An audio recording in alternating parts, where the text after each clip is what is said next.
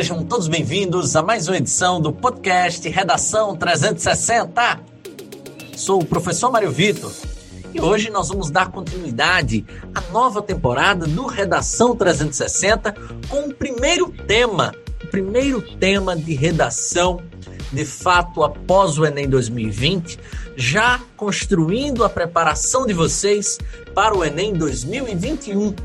Esse é um tema que há muito tempo a gente tem pretensão de gravar e que infelizmente não vinha saindo do papel e que agora, felizmente, com a escolha dessas duas convidadas ilustríssimas, nós vamos poder debater a gravidez na adolescência. Para isso, receberemos a presença ilustre da doutora Luana Pimenta, ela que é pediatra, né? Uh, e trabalha, né, tem toda uma experiência e principalmente um estudo associado a essa questão, e a estudante de medicina, a Annelise Almeida, que também conhece bastante da teoria sobre tal temática. Antes de, de fato chegarmos à entrevista, gostaria de chamar sua atenção para duas importantes informações. A primeira delas é para seguir as nossas redes sociais, o arroba na reta do Enem, onde você vai poder acompanhar os principais conteúdos para quem está se preparando para o Enem 2021 e principalmente concorrer a diversos descontos, sorteios e, claro, estar mais próximo de realizar o sonho da aprovação. Então segue a gente na nossa rede social, no nosso Instagram, arroba na reta do Enem.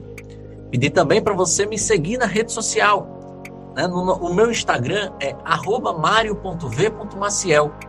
Todos os dias a gente vai lançar, uh, a partir do mês de março, uma dica diferente, um conteúdo diferente, um repertório sociocultural, sempre informes interessantes para que você possa desenvolver a melhor redação possível. Antes de fato entrarmos no editorial, gostaria de chamar as nossas convidadas para se apresentar. Vou acabar utilizando uma ordem alfabética e aproveitar, a, e aproveitar para chamar essa minha convidada aqui do lado, a Annelise Almeida, para dar uma palavrinha inicial, uma consideração inicial para o nosso público. Então, Annelise Almeida, meu bom dia, boa tarde, boa noite. Oi, Mário, tudo bom? É, meu nome é Annelise, eu faço medicina na Universidade Federal de Campina Grande. Atualmente estou cursando o quinto período e esse tema de muita relevância não só para o Enem, mas para a nossa vivência como profissional da saúde e também a nossa vivência prática como cidadãos. Perfeito, Nelise. Agora, chamar uh, a convidada especial de hoje, né, a doutora Luana Pimenta, para deixar sua palavrinha inicial, sua consideração inicial para o nosso público. Meu bom dia, boa tarde, boa noite, doutora Luana. Boa noite, Mário. Boa noite, Annelise. Boa noite, ouvintes. Meu nome é Luana e, como o Mário me apresentou, sou pediatra. Também sou doutoranda em neurociências pela Universidade Federal da Paraíba. E, inicialmente, eu gostaria de agradecer pelo convite para conversarmos sobre essa temática tão relevante mundialmente que é a gravidez na adolescência. Agradecer a disponibilidade das duas. Hoje, uma sexta-feira à noite. Né? A gente sabe muito bem que muita gente descansa, a gente sabe muito bem que muita gente trabalha e as duas estão aqui prontamente para aproveitar e trazer um pouco mais desse conhecimento para esse público que tanto está necessitando conhecer desse tema para preparar a redação da semana. E agora a gente vai passar para o nosso editorial. Adolescência é um período da vida. Adolescência é um período da vida rico em manifestações emocionais caracterizadas por ambiguidade de papéis, mudança de valores e principalmente dificuldades face à procura da independência da vida. A gravidez na adolescência é muitas vezes encarada de forma negativa do ponto de vista emocional e financeiro das adolescentes e principalmente de suas famílias, alterando drasticamente a rotina de todos ao redor. A grande questão é que nós temos dados muito amplificados em relação ao nosso país quando se fala em gravidez na adolescência. Por exemplo, este se tornou um problema muito frequente no Brasil, onde 7,3 milhões de adolescentes se tornam mães a cada ano. Gente, 7,3 milhões de adolescentes, das quais 2 milhões são menores de 15 anos. Apenas no ano de 2010, um relatório divulgado por um órgão ligado à ONU indicava que 12% dessas adolescentes entre 15 e 19 anos já tinham pelo menos um filho. No Brasil, temos 21 milhões de adolescentes com idade entre 12 e 17, e 17 anos, sendo que cerca de 300 mil crianças nascem de mães nessa faixa etária, ou seja, de mães adolescentes. Em pesquisa realizada pela ONU, o Brasil tem 68,4 bebês nascidos de mães adolescentes a cada mil meninas de 15 e 19 anos. E será para falar um pouco mais desses dados relevantes, para elucidar as explicações de ordem social, de ordem médica, de ordem cultural, que nós vamos receber a presença ilustre de doutora Luana Pimenta, e da estudante de medicina Annelise Almeida para esclarecerem um pouco mais sobre o tema gravidez na adolescência. Começando a entrevista com a doutora Luana. Doutora, quais os maiores problemas atrelados às gravidezes precoces? Há como a gente separar, inclusive, as implicações médicas das implicações sociais nessa questão? Então, Mário, para que possamos ter uma ideia da amplitude da repercussão da gravidez precoce no contexto mundial, é preciso considerar que uma a cada cinco pessoas no mundo está na faixa etária entre 10 e 19 anos. A maioria vivendo em países em desenvolvimento e em múltiplas condições de vulnerabilidade associadas. A partir daí, podemos prever as consequências da gravidez nessas condições, provavelmente não, provavelmente não tão favoráveis.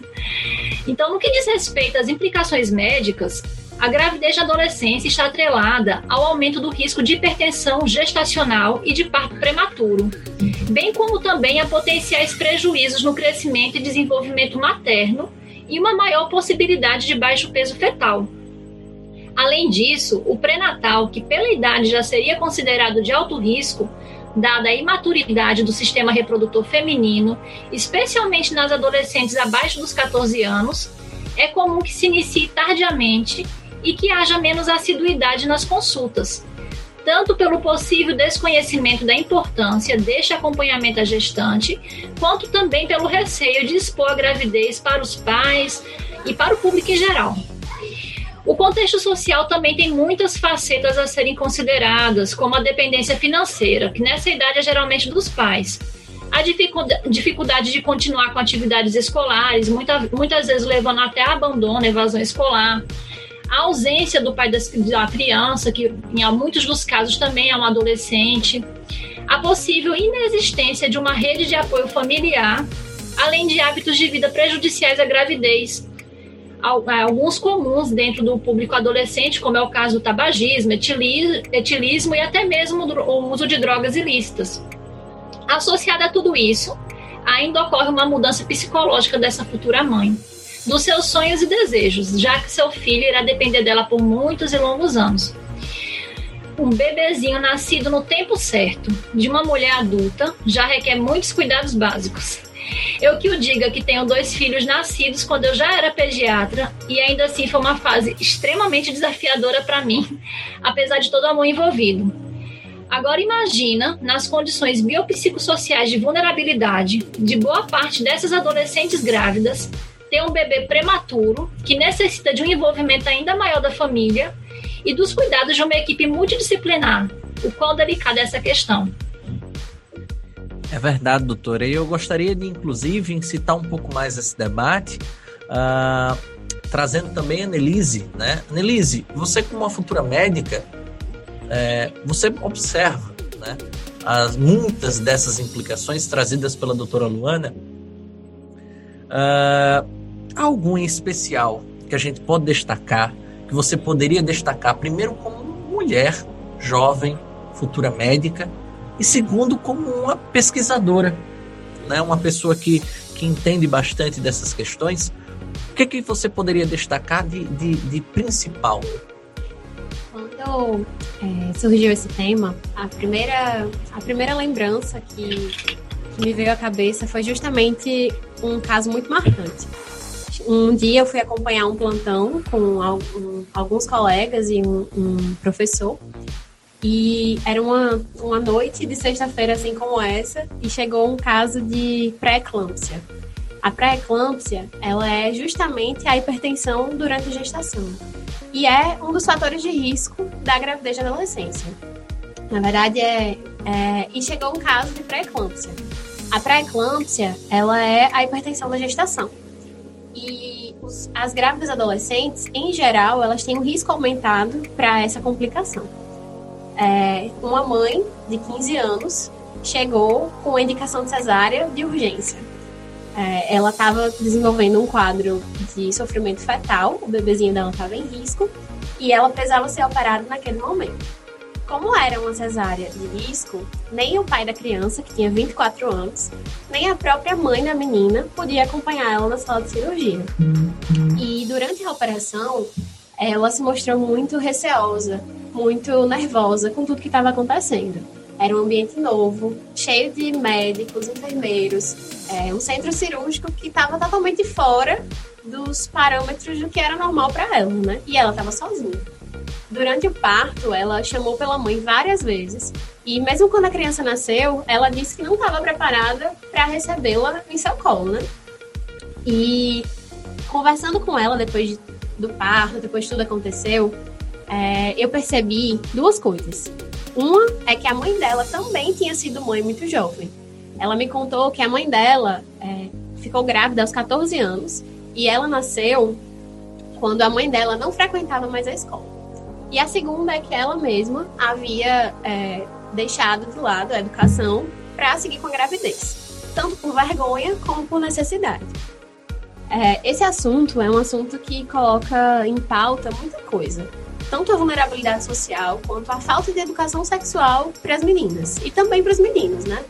É, a gravidez de adolescência ela é um fator indutor da perpetuação da desigualdade.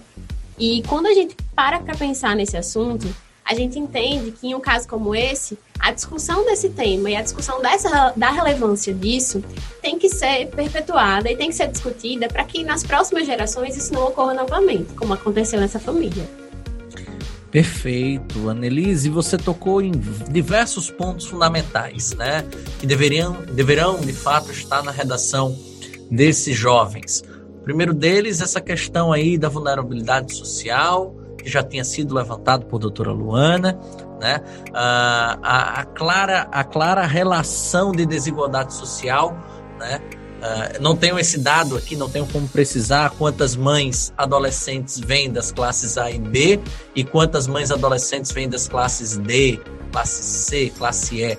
Mas nós temos como precisar, sim, que há um número muito maior. Né? E muito, muito em função, por exemplo, de todas essas questões como a falta de educação sexual, como principalmente né, a falta de informação né, na essência. Né, educação sexual que vem das escolas, mas também vem das famílias e vem talvez até mesmo do mundo. Né? Infelizmente, justamente porque não existe um padrão, não existe uma forma de fazer com que as pessoas acessem a informação de qualidade. Aproveitar esse, essa, essa questão para voltar à discussão com a doutora Luana. Doutora, podemos dizer que uma criança fruto de uma mãe adolescente tende a ter maiores problemas clínicos do que uma criança proveniente de uma mãe um pouco mais velha, entre aspas, por exemplo?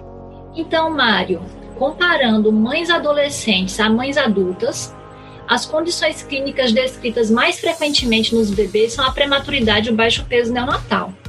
No entanto, essas condições clínicas parecem ser decorrentes de uma associação entre a baixa idade materna, ao contexto psicossocial inadequado, a baixa adesão ao pré-natal e a má qualidade da assistência ao parto. Ou seja, a adolescência como fator isolado não necessariamente trará uma maior tendência ao aumento de problemas neonatais mencionados, já assim, tomando um gancho no que você falou anteriormente, a Annelise também falou, né? A questão da vulnerabilidade social. E eu também não tenho os dados em relação à, à quantidade de mães adolescentes que pertencem a qual classe social em específico, mas é, a chance de adolescentes, mães, é, da, de que realmente esteja num contexto social mais desfavorável, é, ter complicações é maior. Esse dado já é bem, bem presente dentro da, do contexto. Doutora, como...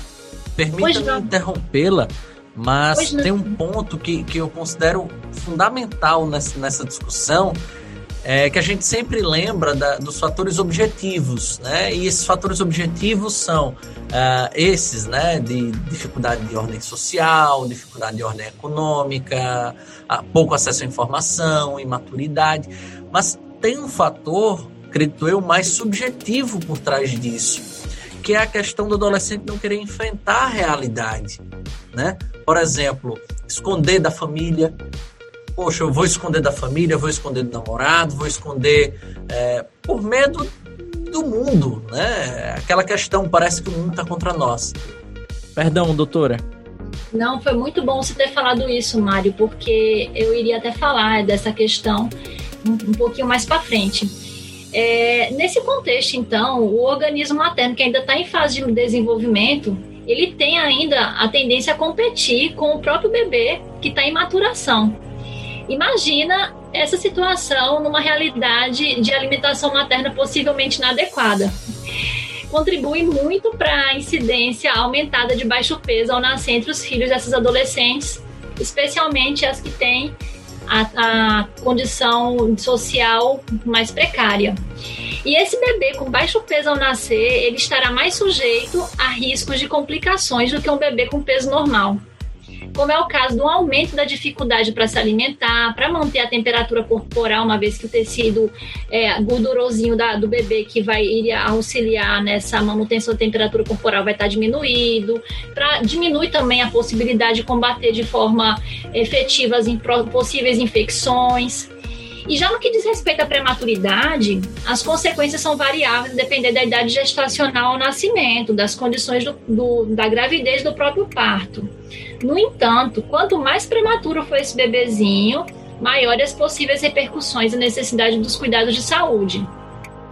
É, apenas para citar, consequências da prematuridade, né? Seria, por exemplo, um atraso para atingir os marcos do desenvolvimento neuropsicomotor para a idade que é, por exemplo, os marcos para aprender a, a, levar as mãozinhas para a região média, para conseguir visualizar, é, conseguir enxergar a distância, conseguir sentar na idade correta. Então, os bebezinhos prematuros, eles podem ter um atraso para atingir esses marcos. E a depender da intensidade da prematuridade, essa criança poderá requerer de acompanhamento de equipe multidisciplinar contando com precisão de fisioterapeuta, fonoaudióloga, terapeuta ocupacional, além do pediatra e do neuropediatra. Ou seja, esse é um fator de complicação né, a gravidez na adolescência, especialmente no contexto de vulnerabilidade, no momento de uma demanda já extremamente alta para a mamãe e ainda nas condições é, biopsicossociais difíceis, inadequadas. Perfeito, doutora. E aproveito esse, esse gancho né, para voltar o papo aqui com a Annelise sobre um outro problema muito frequente, que é a questão do aborto, né? Principalmente o aborto provocado, né? Acho que o nome correto não é esse, tá? Me perdoem, depois vocês me corrijam. Mas a questão do aborto com mães adolescentes no Brasil é uma realidade, mesmo sendo ela esta uma prática ilegal. Annelise, você vê saídas você vê alternativas que sejam menos traumáticas para a questão do aborto, principalmente do aborto em gravidezes na adolescência? Com certeza, Mário. É, a, a, gestação precoce, né, a gestação durante a adolescência, é um desafio intersetorial e muito democrático. Apesar do que a gente pensa de, claro, a maior frequência é sim nas classes sociais mais baixas, mas esse problema ele perpassa para as famílias com de classes abaixadas. Então, é, é preciso lembrar que é um problema democrático, que acontece sim nas famílias mais ricas, que acontece sim em crianças e adolescentes com acesso à informação. Porque é preciso é, perceber que o jovem brasileiro ele não tem é, um acesso amplo e pleno à informação de qualidade quando falamos em, em contracepção e em prevenção de infecções sexualmente transmissíveis.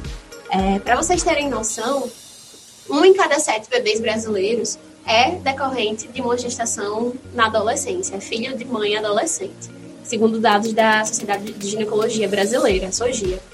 É, é importante lembrar que é, o aborto ele é o final do processo. Quando tudo, tudo antes deu errado, acontece o aborto. Então, para mudar essa realidade, para fazer com que é, o número de abortos diminua drasticamente, é preciso atuar lá no início, é, com medidas de educação, orientação, tratar o sexo na adolescência como algo sério. Não levar aquela ideia de brincadeira que sempre está atrelada às medidas de educação sexual nas escolas. Informação de qualidade, objetiva, clara, é, que vai trazer uma mudança social a longo prazo, mas que vai chegar.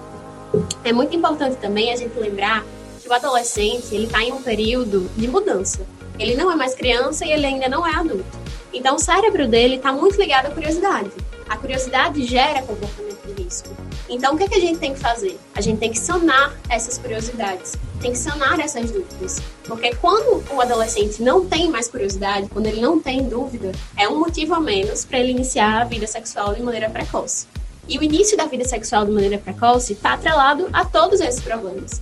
Porque se ele não tem educação suficiente para fazer sexo seguro, ele precisa ter maturidade para começar essa vida sexual. Outro ponto também é ampliar o acesso às atividades ginecológicas, de contracepção, é, diminuir a, buro a burocracia que existe nas unidades de saúde. Porque muitas vezes o adolescente até tenta conseguir um método contraceptivo, mas ele é julgado, ele é mandado embora. E isso tem que acabar.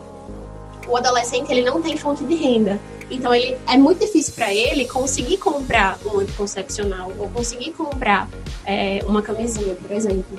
Principalmente quando se trata de uma classe social menos abastada. Outra coisa que é extremamente importante é enxergar além da barriga da, da jovem grávida, né? Nós precisamos pensar no pós. Ela engravidou, beleza. E agora? Quando ela tiver esse bebê, ela vai voltar eventualmente a ter relações sexuais e manter uma vida sexual ativa.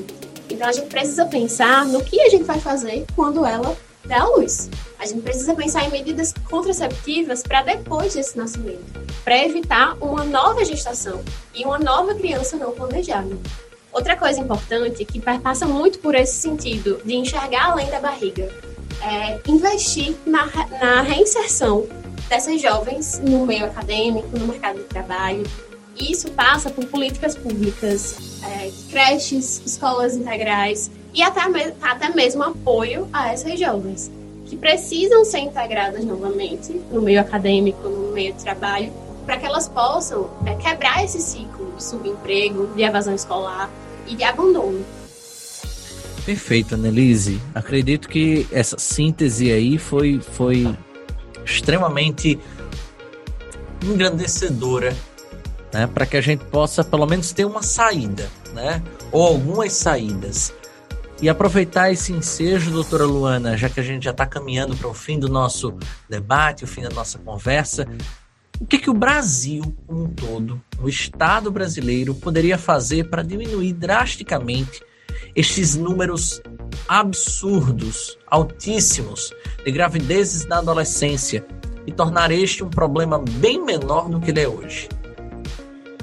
Então, Mário, essa é uma questão complexa e envolve muitos aspectos, mas eu acho que boa parte também do que eu iria é, poderia falar, a Annelise contemplou, né, com a fala dela muito, muito detalhada, mas eu vou só ratificar alguns, alguns pontinhos é, por exemplo, eu acredito que nós poderia, que, que poderia ser enfatizado a importância, de fato, de conversar sobre sexualidade, também no âmbito familiar, familiar, escolar, ainda no começo da adolescência, abordando essa temática também dos métodos contraceptivos. Ressaltando que atualmente para, os adolescentes, para as, para as adolescentes, os métodos mais indicados são os de longa duração, como o DIU e o implante hormonal, é, muitas pessoas ainda pensam que o DIU é apenas para mulheres que já tiveram filhos, mas mudou essa, esse conceito atualmente. Então, adolescentes elas podem também ser beneficiadas com esse método de, de longa duração, porque a pílula anticoncepcional ela apesar da facilidade, assim, de não precisar de fazer nenhum procedimento, ela precisa ser ingerida diariamente para ter sua eficácia garantida. Não sendo a primeira escolha para esse grupo de adolescentes, porque tem um alto índice de esquecimento, resultando numa profilaxia inadequada para a gravidez é, para uma gravidez indesejada, né, não planejada. Lembrando também que esses métodos contraceptivos não previnem as infecções sexualmente transmissíveis, ou seja, deve haver o uso conjunto desses métodos protetor, com os métodos protetores de barreira, como é o caso do preservativo masculino ou feminino, que na teoria são de distribuição gratuita nas unidades básicas de saúde. Também é importante, né, como a Annelise eh, já tinha mencionado, esse incentivo governamental. Aí eu ressaltaria também uma ampliação da publicidade com esclarecimentos acerca das consequências, das responsabilidades advindas da gravidez na adolescência e principalmente haver o olhar governamental diferenciado ao público vulnerável, com políticas públicas que possam melhorar as condições de vida dessas famílias, nas quais os adolescentes estão incluídos, a fim de minimizar os fatores predisponentes a essa gravidez precoce e as suas repercussões, né, que já havíamos conversado. Porém, a gravidez na adolescência já é uma realidade mundial e o Brasil apresenta altas taxas de filhos de mães de pouca idade. Se não, se não é, me, engano, eu li. É, então, é, a gravidez na adolescência é uma realidade mundial e o Brasil apresenta altas taxas de filhos de mães com pouca idade. Então, é fundamental que essas mães possam ter uma rede de apoio, de atendimento humanizado, que compreenda a delicadeza dessa situação, favorecendo assim uma maior aderência ao pré-natal, um parto com melhores condições de assistência e também não pode se esquecer uma rede de apoio nos cuidados com o bebezinho que em breve chegará ao mundo. Perfeito, doutora Luana. Agradecer imensamente a sua presença, a presença da Annelise. Ambas abrilhantaram demais esse podcast, né? Foi fantástico receber num, podcast cujo tema né, é tão feminino, receber a presença de dois olhares femininos, né? Uh, já que nunca, e aí eu digo por ser um homem, nunca nós homens vamos poder falar com tanta propriedade assim de uma gravidez, principalmente numa situação de vulnerabilidade como é a gravidez de adolescência, e entender tanto aspectos técnicos quanto aspectos sociais, quanto aspectos de vida, né? E aí eu gostaria que vocês deixassem aqui uma mensagem final para o nosso público. Se quiserem também deixar uma recomendação, seja literária, musical, cinematográfica, fiquem à vontade. Vou começar então agora com a Annelise. Annelise, nosso muito obrigado. Eu que agradeço, Mário. Foi é, engrandecedor o diálogo. Obrigada, doutora Luana, também. Aprendi muito com a senhora e com sua fala. É, primeiro de tudo, eu acho que é importante dar uma olhadinha na campanha do Ministério da Saúde, que chama Tudo Tem o Seu Tempo, e fala justamente sobre essa dificuldade que uma criança pode trazer é, ao chegar na vida de uma mãe adolescente. o comercial ele mostra claramente é, várias complicações e várias situações muito clássicas da adolescência, mas que com a chegada de uma criança podem ser é, podem ser dificultadas. Outra coisa interessante também é um documentário que chama Meninas, que vai é, no fundo do, da questão e vai conversar com várias adolescentes grávidas nas favelas do Rio de Janeiro e também na Cracolândia. É um documentário bem forte, mas que, ao meu ver, é muito engrandecedor. Na Netflix também tem um filme novo argentino que chama Invisível, que conta a história de uma jovem tem problemas familiares e começa a ter um caso com um homem mais velho e engravida. E de uma hora para outra ela se vê grávida, adolescente, sem apoio da família e sem um pai presente. Então, é, o filme trata dessas dificuldades e dessas questões psicológicas mesmo. Muito bom. Muito obrigado, doutora Luana Pimenta. Já posso falar, João? Mário. Já, já. Nossa, desculpa. É, então, eu gostaria novamente de agradecer pelo convite para conversarmos sobre essa temática tão presente no nosso país e no mundo. Também agradecer a as contribuições de Annelise, que foram maravilhosas e enfatizar a importância do diálogo aberto com esses nossos adolescentes, acolhendo eles de forma humanizada, é, dadas suas dúvidas e os conflitos nessa fase da vida de transição e de tantos questionamentos. Os adolescentes, ao se sentirem acolhidos e bem informados quanto à educação sexual, é, ter, terá uma maior possibilidade de gerarmos bons frutos, como é o caso da diminuição das gravidezes não planejadas e da disseminação dessas doenças sexualmente transmissíveis, além de todas as repercussões advindas dessa problemática. Em relação à indicação de algum algum conteúdo que pudesse somar, eu me sinto tão contemplada pelo, por tudo que, que a Annelise falou é, eu de, desses, desses materiais que a, que a Annelise falou, eu que me chamou mais atenção foi realmente o documentário Meninas, né, um documentário de 2005 e dá para vocês assistirem caso vocês tenham interesse, inclusive no YouTube está disponível. E vale muito a pena porque você tem como adentrar um pouco mais na realidade, no contexto familiar, o contexto social, porque mostra não apenas meramente um, um um, uma, uma filmagem, digamos. É, eita. Porque não se trata de apenas uma produção é, cinematográfica fictícia, mas sim mostra a realidade. Então você se sente muito tocado, muito tocada ao assistir o documentário. Então vale a pena sim ampliar esse olhar assistindo esse documentário. Muito obrigada pelo convite. Mais uma vez. Um grande prazer, prazer conhecê-la, né, doutora Luana. Uh, prazer mais uma vez estar aqui presente com a Annelise. Agradecer a você, ouvinte, que esteve até agora conosco, pouco mais de 40 minutos de episódio. Pedir a você para que acompanhe outros episódios do podcast Redação 360. São mais de 50 à sua disposição. E principalmente pedir a você que compartilhe esse conteúdo, esse conteúdo que é feito com tanto carinho, com tanto zelo, para ajudar na democratização da informação e principalmente na valorização da ciência. É com isso que a gente se despede. O nosso muito obrigado e até semana que vem.